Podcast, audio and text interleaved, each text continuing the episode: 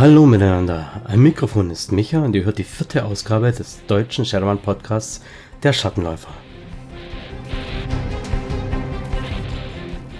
Unser heutiges Thema ist das Dilemma des Straßensamurais oder was sich eben dahinter verbirgt. Ja, wie ihr hört, so richtig gesund bin ich noch nicht. Meine Stimme hat in ungefähr die Erotik einer rostenden Kettensäge, aber ich versuche trotzdem einfach mal die Folge aufzunehmen.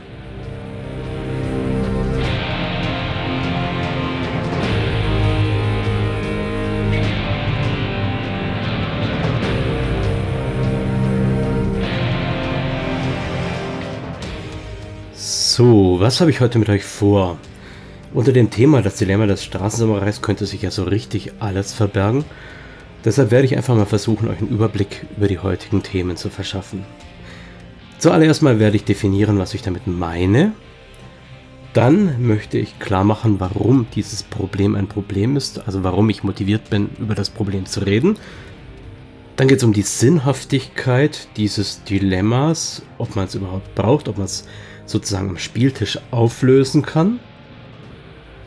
Die Schuldfrage, weil wir alle wollen immer entschuldigen, schließlich haben wir eine Menge Steine zu werfen.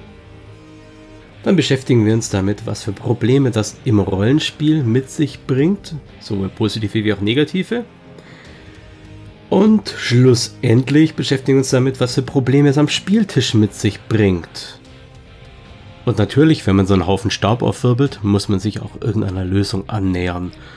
Das möchte ich dann im letzten Abschnitt versuchen. Was wir übrigens immer noch nicht haben, ist ein Most Memorizable Moment, das heißt irgendeine Beteiligung von euch, was bei euch ganz besonders im Gedächtnis hängen geblieben ist in Bezug auf ein Shadowrun-Abenteuer, Spielsitzung oder wie auch immer. Dafür gehen immer mehr Ask Me Anythings ein, die meisten davon sind auch so hochinteressant, dass man sie nicht einfach mal so abklatschen kann. Da möchte ich euch gleich mal so eine kleine Auswahl geben. Zum Beispiel bin ich von Benedikt D. gefragt worden, was ich denn mache, wenn ich eine Gruppe beieinander habe und die jetzt auf einen Run gehen soll, wie ich den Run selber gestalten kann. Dazu werden wir auch eine eigene Folge machen, weil es einfach zu umfangreich wäre, mal kurz in fünf Minuten runterzureißen. Damit wird man der Sache nicht gerecht. Und der gute Timo hat gefragt, äh, wie man am besten mit Matrix umgeht. Also mit der Gestaltung der Icons, mit der Mächtigkeit der Matrix, wenn man sich überlegt, was heute schon theoretisch zugänglich ist im Internet. Mit dem Pacing, vor allem in Kombination mit dem Rest der, äh, der Gruppe. Es ist also kein nettes kleines Ask Me Anything dabei, das man mal so eben kurz einwerfen könnte.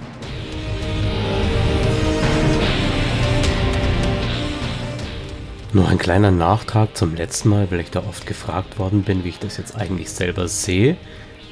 Ich bin nicht gegen Rassenmodifikatoren bei Charakteren. Ich weiß, ich sollte nicht Rassenmodifikator sagen, aber Metatypenmodifikator klingt einfach ein bisschen hölzern. Und zwar bin ich nicht gegen Rassenmodifikatoren, weil es in meinem äh, Understanding des Settings nicht passen würde, dass ein Pixie mit Stärke 1, Konstitution 1 und ein Troll mit Konstitution 1, Stärke 1 im Nahkampf ebenbürtig sind. Das geht mir einfach nicht in den Kopf. Und da man solche Charaktere erschaffen kann, sind sie auch offizielle Repräsentanten innerhalb dieser Welt. Für mich ist ganz klar, wenn es sich nicht wirklich um einen kränklichen, schwachen Troll handelt und einen sehr, sehr gut trainierten Pixie, dass der Troll dem Pixie im Nahkampf überlegen sein sollte. Da rede ich jetzt gar nicht von Ausweichen oder sonst irgendwas. Solche Sachen sind ja im Verteidigungswert oder eben im, äh, je nach Regelversion im Kampfpool oder sonst irgendwas enthalten. Ich rede dabei jetzt einfach nur von solchen Sachen, die man beim Armdrücken oder im offenen Schlagabtausch vergleichen kann. Weshalb ich dann überhaupt erst die ganze Diskussion aufgemacht habe, ist einfach, dass man sich klar machen muss, dass eben diese Modifikatoren gewisse Sachen begünstigen oder sinnvoller machen. Ehrlich gesagt, ich habe auch kein Problem damit, dass ein Türsteher ein kräftiger Kerl ist und Orks und Trolle sind nun mal kräftige Kerle. Es geht bloß darum, dass wir uns klar machen müssen, woher es kommt und was was begünstigt und dass wir da die Spielebene einfach glasklar trennen müssen. Ich weiß nicht, der ein oder andere kann sich vielleicht noch dran erinnern, dass es bei DSA mal irgendwie die Wege der Vereinigung gab und dass es da Modifikatoren auf körperliche Merkmale gab für, äh, naja, reden wir nicht drüber. Wer es weiß, der weiß, von was ich rede und wer es nicht weiß, den möchte ich es jetzt hier auch nicht erläutern. Diese Art von Übertragungsleistung, die wollen wir natürlich nicht in einem Rollenspiel haben. Und insofern, wer klar trennen kann, dass Trolle nun mal Trolle sind und nicht im echten Leben vorkommen und der sich bewusst macht, dass er mit manchen Äußerungen, mit manchen Modifikatoren nach Metatypus eben Leute auch verletzen kann, der ist ja schon ein ganzes Stück weiter.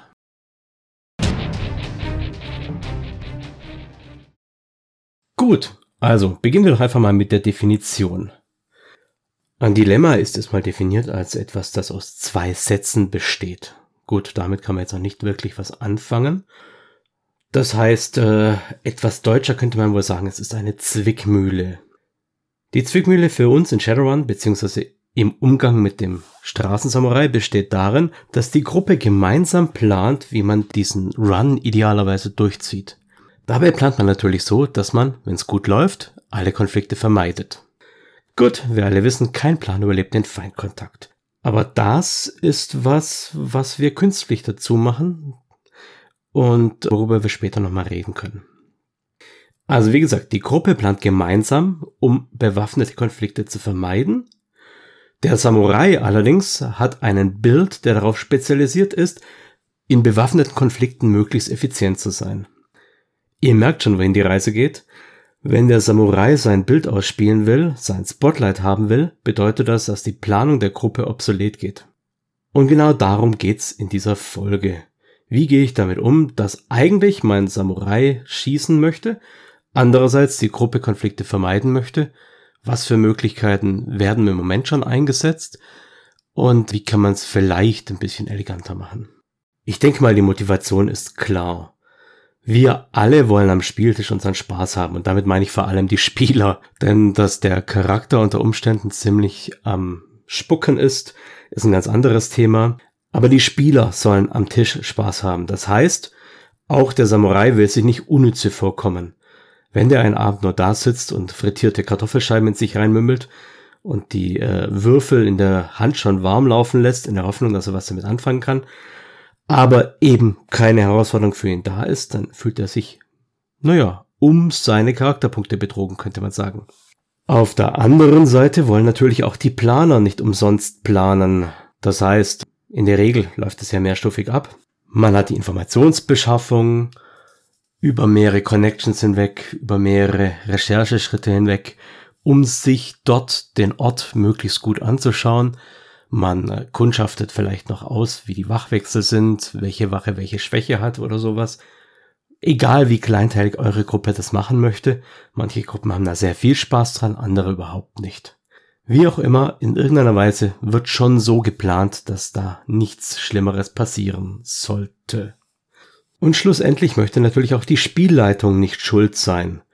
Weder möchte sie schuld dran sein, dass der Samurai keinen Spaß hat, noch möchte sie daran schuld sein, dass die planende Fraktion keinen Spaß hat. Noch soll die Geschichte so Hanebüchen sein, dass alle am Schluss sagen, äh, sag mal, äh, wo warst du eigentlich, was hast du geraucht? Aber genau der Spielleitung obliegt die meiste Entscheidungsgewalt. Das heißt, die Spielleitung ist der Entscheider, wer in diesem Dilemma gewinnt. Die Spielleitung könnte natürlich von vornherein die Planung schon so schwer gestalten, dass ein bewaffneter Konflikt eigentlich unvermeidbar ist. Das heißt, ihr gebt die Bodenpläne vor mit so viel Sicherung und Fallen, dass garantiert ein Alarm ausgelöst wird. Oder ihr macht einfach so viel Wachmannschaft dahin, dass es keine Möglichkeit gibt, sich schleichend durchzubewegen. Oder selbst die allseits beliebten Lüftungsröhren sind in dem Fall mit Bewegungsmeldern versehen oder nicht tragfähig oder vergittert oder was auch immer euch einfällt. Die Spielleitung kann da entweder durch echte Hindernisse, von denen sie auch vorhat, sie die Spieler überwinden zu lassen, oder eben durch Invisible Walls so ein gewisses Konfliktpotenzial zwingend einbauen. Aber wir alle wissen, Invisible Walls sind die kleinen Geschwister von Railroading und das fühlt sich nicht gut an, vor allem nicht, wenn es manchmal so offensichtlich ist. Wenn die Spielleitung sogar eventuell sagt, ja, aber das geht nicht, weil, dann ist es natürlich sehr offensichtlich.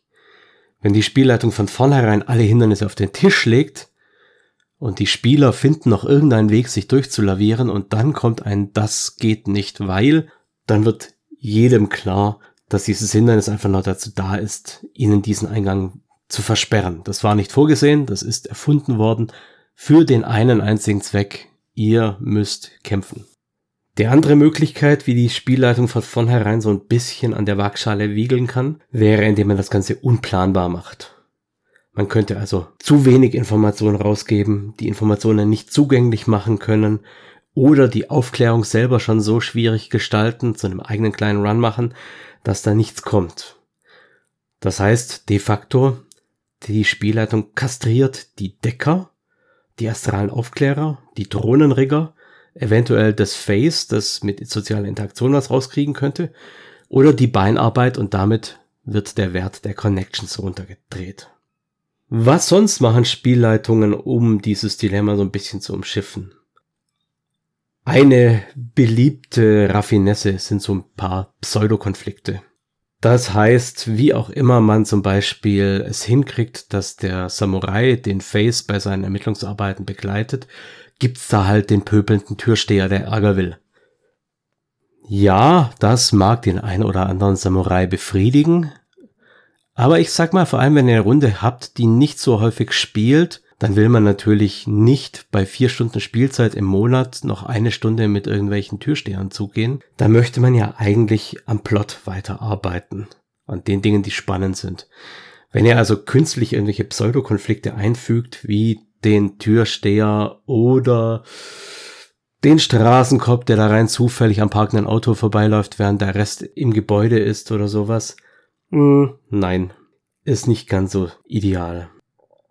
Eine weitere Möglichkeit, wie die Spielleitung in diesem Dilemma entscheidet, und ich bin ehrlich, das ist sozusagen meine Hauptvariante, ist, dass eine sichere Planung möglich ist.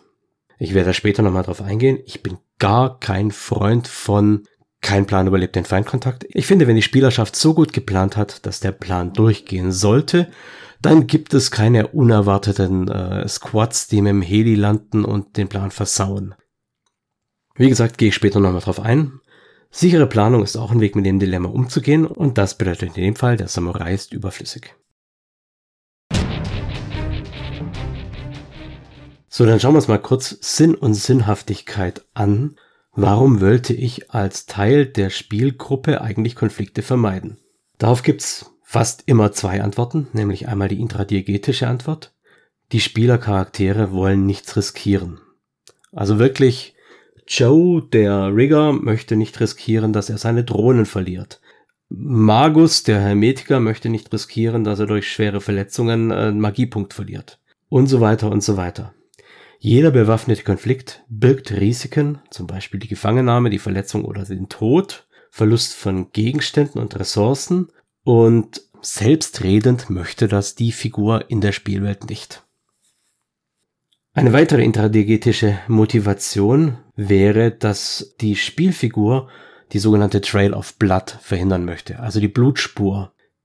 Wenn ich auf meiner Flucht natürlich irgendwie Konzernleute umschieße ohne Ende, dann wegen dem Lärm Night Errant kommt, ich mich da auch noch durch zwei Squads durchschlage und dann angezogene Passanten äh, versuchen mich aufzuhalten, weil ich Night Errant verprügelt habe, sich auf mich stürzen, dann ja, ist irgendwas schiefgelaufen, würde ich mal sagen. Gut, das ist jetzt natürlich das extreme Ober-Worst-Case-Szenario. So wird es in der Regel nicht stattfinden. Aber auch sonst, jeder tote, jeder verletzte Wachmann hat eine Familie, die eventuell nach ihm sucht oder nach seinen Angreifern sucht. Und selbst wenn eure Spielerschaft zu den Pazifisten gehören, die mit Betäubungsmunition vorgehen, dann hat da bestimmt auch der ein oder andere deswegen seinen Job verloren und ist deshalb sauer auf sie. Das heißt, man riskiert einfach deutlich weniger, wenn man Konflikte vermeidet. Dazu kommt eine weitere interdiegetische Motivation, nämlich die, dass die Aufträge oft als Bonusziel haben, dass sie leise stattfinden sollten. Also im Idealfall gar nicht bemerkt wird, dass da eine Gruppe drin war. Und wenn sie schon nicht leise stattfinden müssen, dass sie dann wenigstens ohne Toten stattfinden. Schlussendlich haben Runs, die viel Staub aufwirbeln, auch immer so Konsequenzen auf den Ruf beim Johnson, was wiederum auch keiner möchte von den Spielercharakteren. Wechseln wir mal auf die Spielerebene. Das heißt, warum wollen Spieler, also die handelnden Akteure am Spieltisch, gamistisch nichts riskieren? Gut, ein Argument ist sicher auch, dass Verletzungen und Schäden Kosten erzeugen und wenn das auch nur Ingame-Währung ist, man arbeitet ja in Shadowrun für diese Ingame-Währung und da möchte man ungern riskieren, dass da davon was weggeht, weil dann kann man sich ja nicht den netten Schwebepanzer kaufen oder was immer man gerade vorhatte. Wenn es ganz hart auf hart kommt, dann vernichtet der Tod einer Spielerfigur für den Spieler natürlich eine Menge Karma, XP, Steigerungen oder welche Ressource auch immer ihr da hauptsächlich bevorzugt. Und auch für die Spieler gibt es natürlich das Bonusziel ohne Blut, ohne Tote, ohne Lärm, ohne Gewalt. Das gibt einmal im Abenteuer oft Bonuskarma und ist sogar in gewissen Regelmechanismen so vorgesehen. Zum Beispiel bei der Rufsteigerung taucht es auf, dass der Ruf dann potenziell schlechter wird, wenn man viel Blut vergießen hat und die Fahndungsstufe höher wird. Will natürlich auch niemand. Ein letzter Punkt ist natürlich gamistisch theoretisch kein Problem, dass nämlich Spielfiguren gefangen genommen werden, dass, der, dass die Spielfigur da keine Freude daran hat, ist klar. Aber der Mensch, der am Spieltisch sitzt, könnte natürlich trotzdem seine Freude aus der Erzählstruktur gewinnen, dass sein Charakter jetzt gefangen ist. Trotzdem ist es natürlich bei Spielern immer sehr unbeliebt, weil es sich anfühlt, als ob man besiegt worden wäre ist natürlich eigentlich auch so. So, wir sind so ein bisschen an der Schuldfrage angekommen. Wer ist jetzt schuld an diesem Dilemma?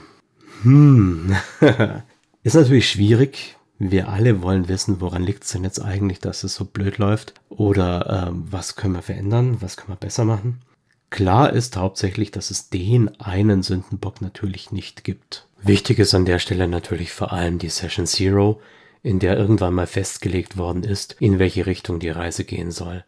Das heißt, ob ihr eine Kampagne wollt, in der tödlich geschossen werden soll, oder ob ihr eine pazifistische Kampagne spielen wollt, ob ihr Schwergewicht auf Planung legt oder eher wie Star Wars auf in den Todesstern wird schon irgendwie klappen. Das sind einfach Dinge, die müssen vorab geklärt werden. Das löst nicht alle Probleme. Zum Beispiel störe ich mich persönlich sehr daran, dass Vorgehen ohne Blutvergießen und andere eher pazifistische Dinge im Regelwerk belohnt werden. Ich finde, da müsst ihr für eure Kampagne einen eigenen Weg dazu finden. Man kann Shadowrun und Cyberpunk natürlich auch Grim and Gritty spielen und da darf dann auch vorgegangen werden wie Drecksau. Auch mit dem Ruf ist es so eine Sache, dass der Ruf prinzipiell darunter leidet, wenn man blutig oder herzhaft zur Sache geht, das ist so bestimmt nicht richtig. Es mag ja auch den ein oder anderen Auftraggeber geben, der genau anderer Meinung ist, der nämlich möchte, dass durchgegriffen werden kann. Ob das jetzt irgendwie der Geldeintreiber der Worry ist oder ob das ein Johnson ist, der einfach nur klarstellen möchte, hier ist mein Revier und ihr habt da nichts verloren. Wie auch immer, macht vorab eine Linie klar, wie ihr das handhaben wollt. Und dann kann sich gegebenenfalls der Samurai nicht beschweren, wenn er nicht so zum Metzeln kommt. Oder die Planer können sich nicht so beschweren, wenn halt nun mal viel Konflikt ausgespielt wird. Wenn man einen einzigen Charakter drin hat, dessen Spieler so auf Buttkicking aus ist, der also den Samurai baut, der mit den glühenden Würfeln in der Hand da sitzt und wartet, bis er endlich mal ein paar Gegner ummoschen kann, während der Rest pazifistisch, planerisch, recherchemäßig aufgestellt ist, dann wäre es eventuell, in Anführungszeichen, das könnt ihr jetzt nicht sehen, wäre es eventuell eine Lösung, dass man sich von diesem Spieler trennt. Das ist gar keine Frage von Dilemma von Straßensamurai oder sonst irgendwas. Das ist eher eine Frage dessen, dass man da einen Spielertyp hat, der zum Rest eventuell nicht passt. Dass sich das genau hier bei uns in Shadowrun beim Straßensamurai niederschlägt, liegt halt einfach an der Struktur dieses gamistischen Typs. Wer das nicht kennt, Robin D. Laws hat in seinem Buch Robin's Laws of Good Game Mastering einige Sachen dazu geschrieben. Da geht es zum Beispiel darum, welche Spielertypen es gibt. Einer davon ist der Buttkicker, der eben eine gewisse Freude drin hat, massenhaft Gegner zu überwältigen. Und dass diese Leute sich eher vom Straßensamurai oder Ki-Adept oder einer ähnlichen kämpfenden Fraktion angezogen fühlen, liegt ja nicht direkt an diesem Artstypen, sondern viel eher am Spieler an sich. Gut, es kann durchaus eine Schuld des Spielers sein. Genauso ist es natürlich möglich, dass in eurer Spielergruppe ein Mensch dabei ist, der die Planung bis ins allerletzte Detail perfektionieren möchte und damit die anderen, die gerne mal einen kleinen Kampf hätten, ausbremst. Da wäre die Antwort natürlich spiegelsymmetrisch diesen Spieler auszutauschen, beziehungsweise austauschen ist natürlich immer ein böses Wort. Man kann ja auch einfach mal versuchen, mit ihm zu reden. Dasselbe gelte natürlich theoretisch auch für den Buttkicker, obwohl so Buttkicker natürlich daraus ihre Spielfreude ziehen, genauso wie die Tacticians übrigens auch, die da alles bis aufs Kleinste auskauen wollen. Da wird es oftmals schwierig, die Leute so ein bisschen einzufangen und wieder mitzunehmen. So, man könnte jetzt natürlich ganz simpel sagen, lieber Spieler des Straßensamurai, stell dich doch mal bitte nicht so an. Immerhin spielen wir hier gemeinsam und wenn du nur zur Absicherung dabei bist und nichts tun musst, dann sei doch froh drum. Die Sache ist natürlich, das widerspricht der Maxime, dass wir Spaß haben wollen. Wir sind jetzt eigentlich schon wieder so ein bisschen in den Problemen. Vielleicht wollen wir noch die Schuldfrage so ein bisschen auf die Spielleitung abwälzen, damit die auch was abkriegt, damit es alles schön fair bleibt. Gut, kann die Spielleitung schuld sein? Ja, kann sie. Das ist eine Sache, die ich weiter oben schon mal erwähnt habe bei der sicheren Planung.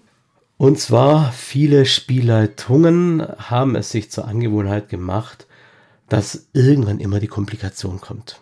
Ich hatte schon Spieler am Spieltisch, die gesagt haben, wie jetzt? Das war's? Da muss doch noch irgendwas schiefgehen. Und liebe Leute, nein, das muss es nicht, ist meine Meinung. Wenn ihr nämlich, jetzt muss ich wieder Anekdote aus meinem eigenen Leben machen, weil ja von euch nichts kommt.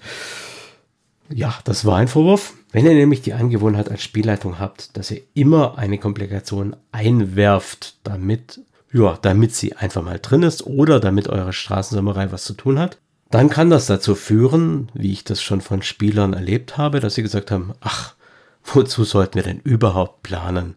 Es gibt nachher eh eine Komplikation, also brauchen wir uns die Mühe erst gar nicht machen. So. Das ist natürlich, ja, mir fehlen jetzt fast schon die Worte. Wenn ein Spieler sowas sagt, dann ist so ziemlich alles schon zu spät. Wir leben quasi im Zeitalter des Player Empowerments. Das heißt, der Spieler braucht die Kraft, die Power an dem Plot, an der Gestaltung des Plots mitzuarbeiten. Und wenn auch nur ein Element der Spielgruppe sagt, macht doch keinen Sinn, das geht doch eh alles in die Binsen, dann hat der dieses Gefühl nicht mehr dann ist es jemand, der sofort alles abnicken würde, damit man schnell zu dem Teil kommt, wo man dann würfelt, weil das muss man ja eh irgendwann, da läuft es ja eh drauf raus. Das ist schade, das ist eine vergebene Chance in meinen Augen. Ich wiederhole es jetzt nochmal. Wenn eure Gruppe in der Beinarbeit jede auch noch so irrelevante Information einholt, wenn sie aus diesen Informationen die richtigen Schlüsse ziehen, wenn sie aktuelle Bodenpläne und Sicherheitsmaßnahmen und Wachlisten und Schichtwechsel und Anfälligkeiten in der Wachmannschaft haben. Wenn sie herausfinden, dass George der Troll ein Spielproblem hat und Schulden ohne Ende und dass man George dem Troll mit 1000 Nuyen weiterhelfen kann und dafür sorgen kann, dass George der Troll Schnupfen hat und nicht zu seiner Schicht kommt, dann sollte sich das auszahlen. Und zwar sollte es sich nicht dadurch auszahlen, dass man mehr Zeit darin verschwendet, zur Komplikation zu kommen, sondern darin, dass man die Komplikation eventuell umschiffen kann. Jetzt. Was macht dann der arme Samurai? Intradiegetisch hat der Samurai kein Problem.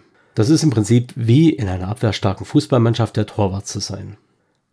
Der mag in 90 Minuten einen laschen Schuss abwehren müssen. Oder vielleicht sogar gar keinen. Und die Mannschaft mag 3 zu 0 gewinnen. Aber glaubt mir, von diesen elf, nein, von diesen zehn verbleibenden Spielern wäre keinem auf dem Platz so richtig wohl, wenn das Tor leer wäre. Das heißt, intradiegetisch kann der Samurai damit zufrieden sein, dass er Teil der Crew ist und für den Fall des Falles seine Waffen am Start hat. Das Ganze sollte im Idealfall auch im Rollenspiel so verpackt werden. Das heißt, dass die Leute, die Crew, die Spielercharaktere auch kommunizieren. Klingt nach einem guten Plan, aber besser Bruce, du nimmst die dicke Wumme mit, weil wer weiß was. Das kann im Prinzip gar nicht oft genug erwähnt werden und kann auch der Samurai so kommunizieren, um einfach seine Legitimation in der Spielwelt zu festigen. Darüber hinaus, wer Freude an sowas hat, der kann sich da auch mal so richtig toll rollenspielerisch austoben. Das ist natürlich was, was beide SpielerInnen wollen müssen. Das heißt, man trägt diesen Konflikt, aber warum kriegt der seinen Anteil? Der tut doch die ganze Zeit gar nichts, er sitzt ja bloß mit der Wumme im Auto. Das kann man auch rollenspielerisch ausbreiten und Szenen draus machen. Wie gesagt, wenn die Gruppe diese Prämisse verfolgt, dass auch in der Gruppe Charakterkonflikte ausgetragen werden dürfen, dann ist es eine sehr nette Gelegenheit und hilft vielleicht auch dem Spieler des Samurai damit, mit seiner gamistischen Frustration ein bisschen besser umzugehen. Natürlich gibt es auch Spieler, die damit nicht zufrieden sind und die das Ganze gamistisch auch sehen wollen. Die Frage ist jetzt, wie kann ich dem Straßensamurai in-game eine Herausforderung bieten, die der Spieler als Herausforderung wahrnimmt ohne dass dadurch gleich der Riesenkonflikt für alle kommt. Weil ihr wisst es vermutlich, Kämpfe können unter Umständen sehr lange dauern. Wenn ich eine Crew von fünf Leuten habe, ich sag jetzt einfach mal Magier, Decker, Rigger, Adept und äh, Samurai, und ich möchte denen einen Konflikt geben, dann bedeutet dieser Konflikt in der Regel 5 bis 15 bis 25 Gegner oder was weiß ich was. Je nach Spielstil können da Welle um Welle an Sicherheitskräften nötig sein, um auch nur halbwegs eine Herausforderung zu bieten. Das verschlingt Spielzeit und das mh, mm, entwertet natürlich die Planung, so wie ich es vorher schon angedeutet habe. Stattdessen könnte man versuchen, ein Spotlight für den Straßensamurai gezielt zu setzen, das nicht bedeutet, dass alle stundenlange Kämpfe machen müssen. Das könnte zum Beispiel sein, dass der Straßensamurai, um Rückendeckung zu geben, auf dem Nachbardach liegt mit dem Scharfschützengewehr und äh, sich im Prinzip auf einen langweiligen Abend einstellt und dann eben sieht, dass da vorne ein Knight Errant Fahrzeug einbiegt und jetzt zwangsläufig bemerken muss, dass eine Scheibe eingeschlagen ist. So, um das zu vermeiden, könnte jetzt sozusagen der Straßensamurai seinen Solo-Spotlight haben könnte damit beginnen, dass er einfach nur den Reifen des Fahrzeugs zerschießt, wobei die sich dann natürlich sicher fragen, was war da los, was ist äh, Sache und eventuell sogar Verstärkung rufen würden. Eine andere Möglichkeit wäre, dass der Straßensamurai dann sagt, okay, ich hüpfe von meinem Dach runter, bewege mich in die Nähe von denen und knack da offensichtlich ein Auto, damit die an mir dran sind und nicht an meinen Kumpels. Das muss natürlich kein Auto sein, weil eventuell kann der nicht mal fahren. Das kann natürlich auch ein Rennen über Hinterhöfe sein, wo er sehr viel äh, mehr Deckung hat, wo vielleicht seine Reflexbooster und seine Cyberbeine ihm Vorteile liefern und wo er diese richtig schön hinhalten kann. Natürlich kann er den Konflikt auch alleine austragen, sozusagen parallel zu allen anderen. Wobei ihr da so ein bisschen das Problem habt, dass da sehr viel Spielzeit wieder drauf geht. Und das ist ja im Partysplitting immer schwierig. Vor allem, wenn die Crew in der Anlage dann dieselbe Spielzeit braucht wie der Kerl außen. Da ist dann die Verteilung 4 zu 1, spielzeittechnisch nicht abgedeckt. Aber auch so kann es zum Beispiel gehen. So, jetzt haben wir schon so ein paar Lösungen im Prinzip nebenbei mitgeliefert. Das heißt, ich komme jetzt gar nicht mehr zu so vielen Neuigkeiten. Also, um nochmal ganz kurz zusammenzufassen, der Straßensummerei ist dazu da, Gegner zu töten. Die Planung ist dazu da, Gegner töten überflüssig zu machen. Daraus entsteht dieses Problem. Und egal wie die Spielleitung sich entscheidet, sie entscheidet sich immer für eine oder gegen die andere Seite. Wenn die Planung unnütze wird, dann frustrieren wir die planende Abteilung. Wenn keine Konflikte auftauchen, frustrieren wir die, den Samurai-Spieler. Wir haben die Sinnhaftigkeit besprochen, warum man Konflikte vermeiden müsste, sollte, wollte, nämlich um einmal Verletzungen zu minimieren, um zu verhindern, dass man als gesuchter Krimineller auf die Rangliste nach oben rutscht, um Bonusziele in Aufträgen zu erreichen oder um seinen Ruf beim Chancen zu halten. Die Spieler wollen natürlich äh, Schäden und Verletzungen am Charakter verhindern. Natürlich auch den Tod im Extremfall, wo sie jede Menge Karma verlieren, das dann in Orkus geht. Und sie wollen eventuell auch das Bonus-Karma als Questbelohnung einheimsen, um ihre Steigerungen schneller zu bekommen. Demgegenüber steht der böse, böse, egoistische Spieler des Samurais, der würfeln möchte, wann das wirklich der böse Spieler ist, der als einziger am Tisch keinen Spaß am aktuellen Flow hat, dann, das gilt aber für jedes Problem am Spieltisch, muss man das durch Reden lösen oder wenn es nicht geht, sich eben von einem Spieler trennen. Das ist genauso im anderen Fall, wenn nämlich der Tactician viel zu sehr planen möchte und alle anderen sagen möchte, geh schon, ganz raus und los geht's. Auch dieses Spielstil ist natürlich legitim und kommt ganz auf eure Veranlagung an. Ja? Das heißt, im Endeffekt wirklich Schuld ist keiner. In einer idealen Gruppe würde es so nicht stattfinden, aber wer hat schon eine ideale Gruppe? Das wäre rein utopisch. Wenn es klappt, kann man das Ganze schön umgehen, indem man intradiegetisch eine Lösung dafür findet in denen der Samurai zufrieden damit wird, dass er nichts zu tun hat und sagt, hey Leute, saubere Sache, gut durchgezogen, ich bin zufrieden. Ich habe nicht meinen Schuss abgeben müssen. Auf der gemistischen Schiene kann man es eventuell durch Einzelspotlight lösen, wenn man nicht gleich die ganze Gruppe in eine Komplikation reinziehen möchte. Wobei, nachdem ich so geschumpfen habe über die bösen, bösen Komplikationen, muss ich jetzt sagen, sie sind halt auch nötig. Sie sind halt auch einfach, ja, geil. Aber sie dürfen halt nicht so willfährig kommen. Wie gesagt, eine perfekte Planung sollte auch mal einen perfekten Runner geben. Und eine imperfekte Planung ist für euch als Spieler da auch die Gelegenheit, da mal richtig Komplikationen reinzudrücken, wenn sie sich bei der Beinarbeit verraten haben. Wenn sie die falschen Leute gefragt haben oder zu wenig Geld gegeben haben oder zu viel, sodass die ganze Stadt weiß, oh, die wollen was wissen über Yamatetsus Anlage im Norden oder so dann kann man da auch ordentlich austeilen. Das ist eure Gelegenheit. Da könnt ihr nachher sagen, Jungs, hört mal her, daran lag's.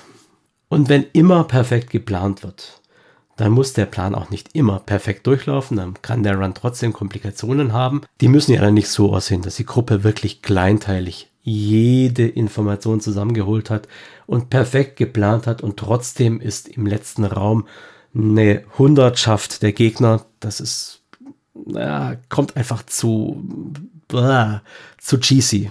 Stattdessen könnt ihr Komplikationen in perfekt geplanten Runs, die perfekt durchlaufen müssten, auch so setzen, dass eben zum Beispiel äh, der Fluchtwagen aufgefallen ist, dass der gestohlen war. Gut, ist in dem Fall keine perfekte Planung, aber nehmen wir mal an, es wäre sowas. Oder nehmen wir an, die Gruppe flieht, hat einen Alarm ausgelöst, der Vorsprung müsste eigentlich locker reichen, aber dummerweise ist an der nächsten Kreuzung eine Großbaustelle, die so nicht eingeplant war, weil irgendwo endet natürlich auch die Planung. Die Spielwelt ist so riesig, da können Dinge schiefgehen, die die Spieler unmöglich jemals alle berücksichtigen können. Also, ich hoffe, ich habe euch jetzt ein paar Werkzeuge an die Hand gegeben. Wie immer sind das alles auch nur Überlegungen. Das heißt, was ihr damit anfangt, das ist ganz alleine eure Sache. Und ihr könnt es natürlich wie immer machen. Planung, Planung, Planung, Run, Komplikation, Einsatz des Samurais. Geht auch, ja? Ein bisschen Ausblick möchte ich euch noch geben.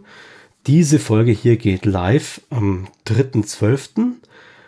Und dann habe ich schon aufgenommen ein Interview mit Jasmin Neitzel wo es unter anderem darum geht, wie queere Themen im Rollenspiel besser dargestellt und besser berücksichtigt werden können und was genau Shadowrun da für Möglichkeiten bietet und worauf man achten sollte. Dann haben wir am 17.12. wieder das interaktive Hörbuch und ich schätze mal, das werde ich nicht machen. Theoretisch wäre der nächste Veröffentlichungstermin dann Heiligabend und der nächste dann am 31.12., also sprich Silvester.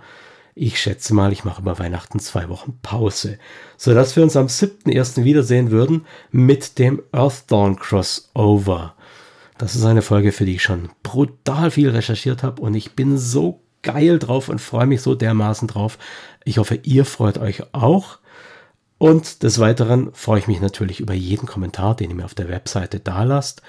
Sei es jetzt zum Beispiel über das interaktive Hörbuch, wie ihr euch die Geschichte weiter vorstellt, oder was ihr gerne als Ask Me Anything mal berücksichtigt haben wollen würdet oder hm, eure Anekdoten aus dem Spiel oder irgendwelche Anmerkungen. Vielleicht nicht unbedingt zu meiner Stimme, ich weiß, sie ist gerade horrend, aber lasst mich wissen, was ihr denkt, was ihr fühlt. Ich fühle mit euch. Bis dahin wünsche ich euch alles Gute und denkt an die Verlosungen. Am 6. Dezember, am 13. Dezember wird nochmal verlost. Seid fleißig, macht mit. Toi, toi, toi, bis dahin. Ciao, euer Micha.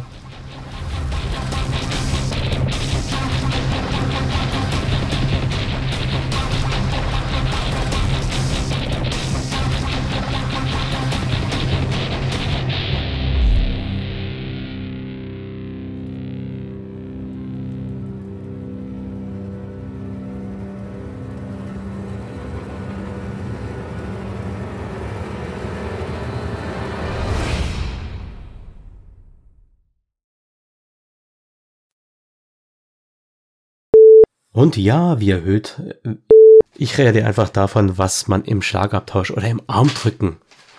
Ach, Fee, du gehst mir jetzt auf den Zeiger.